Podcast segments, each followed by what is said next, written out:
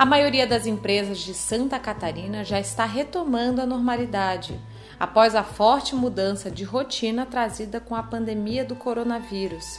Em um levantamento divulgado por federações empresariais do estado, ainda no final de julho deste ano, o dado era de que 90% das empresas já haviam retomado as atividades no estado, sendo que em 25% delas o funcionamento já estava normalizado.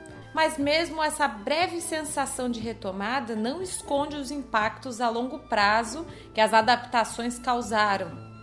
A estimativa de perda de faturamento até julho totaliza 36 bilhões e 700 milhões de reais, o que representa 8,4% do PIB estadual. Isso se deve a perdas de 15 bilhões e 300 milhões de reais no comércio, 12 bilhões e 800 milhões de reais em serviços e 8 bilhões e 600 milhões de reais na indústria. Você vai ouvir a seguir o último episódio da série dos impactos do coronavírus nas principais cidades do interior da região sul, desta vez em Santa Catarina. Para começar a ouvir as histórias do interior de Santa Catarina, vamos para Gaspar, na Momil Alimentos, a quarentena causou impactos logo que começou. Apesar do aval de continuarem trabalhando normalmente, foi feita uma reunião com o conselho para decidir como a empresa lidaria com a situação. A primeira atitude foi dar férias de 15 dias para toda a equipe de produção. Passados os 15 dias, entraram em uma fase de jornada reduzida pela metade, com os funcionários se dividindo em três turnos de trabalho para evitar aglomerações. Mas, segundo a sócia proprietária da Momil, Marina Weiser, o nicho de varejo da empresa acabou percebendo um aumento de 20% nas vendas, reflexo da maior permanência das pessoas em casa.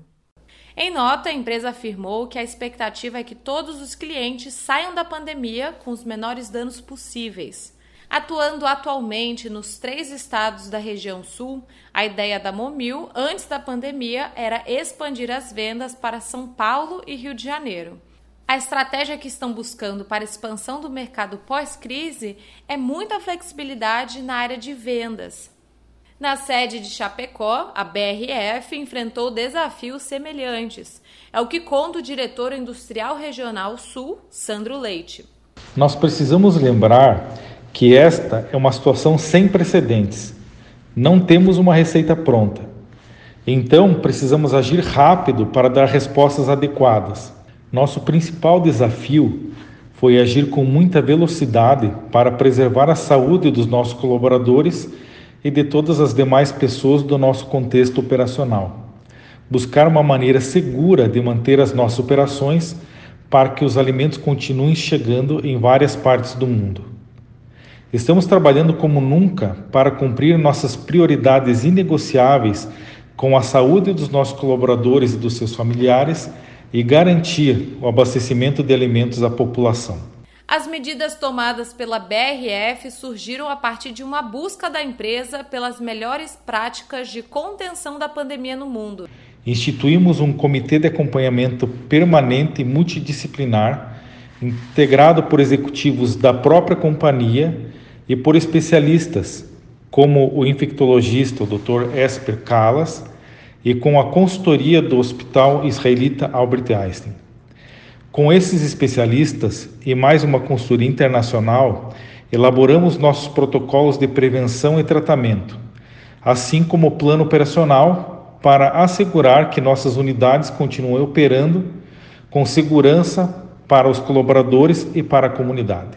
Acompanhamos em tempo real o que vem acontecendo na Ásia, Europa e América nós estamos muito seguros do cumprimento efetivo de todas as medidas protetivas e os protocolos indicados pela Organização Mundial da Saúde e o Ministério da Saúde.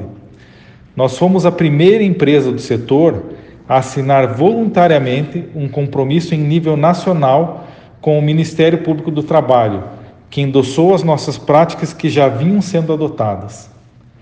Na BRF, Consideramos que, nesse momento, é fundamental que todos tenham uma atitude de cooperação e diálogo construtivo para minimizar os impactos e vencermos a situação o mais rapidamente possível.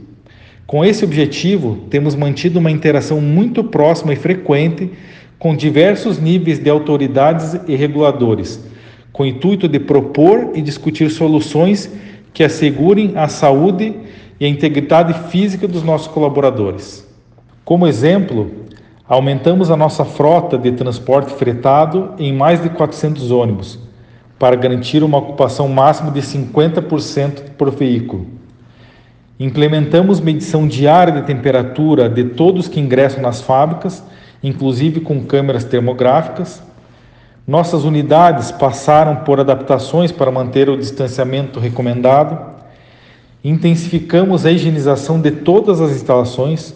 Só em álcool gel foram disponibilizados mais de 600 mil litros até o final de junho. O uso de máscara é obrigatório para todas as pessoas em todas as nossas áreas. Mais de 3 milhões de máscaras já foram distribuídas. Aumentamos o número de profissionais de saúde treinados nas unidades. Nessa área, fizemos vacinação contra a gripe em 100% dos nossos colaboradores e mantemos atendimento 24 horas, 7 dias por semana. Mantemos uma intensa campanha de informação sobre prevenção dentro e fora dos ambientes de trabalho e protocolos a serem seguidos caso o colaborador tenha algum sintoma relacionado ao novo coronavírus. Apesar das mudanças, Leite conta que a demanda dos produtos segue semelhante à anterior à quarentena e a produção da empresa não sofreu impactos. Estamos produzindo de forma plena e mantendo nossos níveis de estoque bem adequados para atender a população. A BRF acompanha cautelosamente os mercados, interno e externo, e não identificou mudanças em relação à demanda até o momento. O que temos observado é que poderá ocorrer eventuais ajustes entre canais de vendas a fim de garantir o abastecimento de todas as regiões. Quanto aos hábitos dos consumidores, o diretor industrial afirma que pode ser notada uma mudança forçada de consumo durante esse período notamos uma alteração forçada no consumo, porque as pessoas estão em casa, circulam menos, preparam as suas próprias refeições e optam por produtos convenientes, o que fez crescer categorias como congelados, frios e margarinas. No caso dos produtos congelados, eles duram mais, podem ser armazenados por muito tempo, são práticos e rápidos na hora do preparo. No caso da margarina, o motivo é bem simples. Em casa, as pessoas fazem mais bolos, pães, tortas, salgados, onde esse ingrediente é fundamental na receita. E vale lembrar que a marca Quali é líder de mercado no país. Para os próximos meses, a expectativa segue positiva. Mesmo com a redução generalizada na renda do consumidor, uma vez que as carnes de aves e de suínos são uma alternativa de menor custo relativo e cuja demanda tende a aumentar em um cenário de contração econômica. Para Sandro Leite, a resposta do governo de Santa Catarina à nova realidade foi positiva. Vejo como extremamente positivo o fato de a prefeitura ter investido na criação de centros de triagem e, com isso, ter controlado os índices de agravamento de mortalidade, bem como a ocupação dos leitos de UTI. Outro ponto muito positivo é que a cidade mantém uma boa oferta de empregos, considerando o contexto que estamos vivendo, o que é muito importante para a retomada da economia local e da região. Nós da BRF estamos operando e nos adaptando a essa nova realidade, cuidando da saúde das nossas pessoas, dos seus familiares e da comunidade, com uma visão positiva do futuro. Nós temos certeza de que Chapecó sairá desse período um município muito mais fortalecido. Um cenário de adaptação que esperamos torne mais fácil aí a retomada pós-pandemia.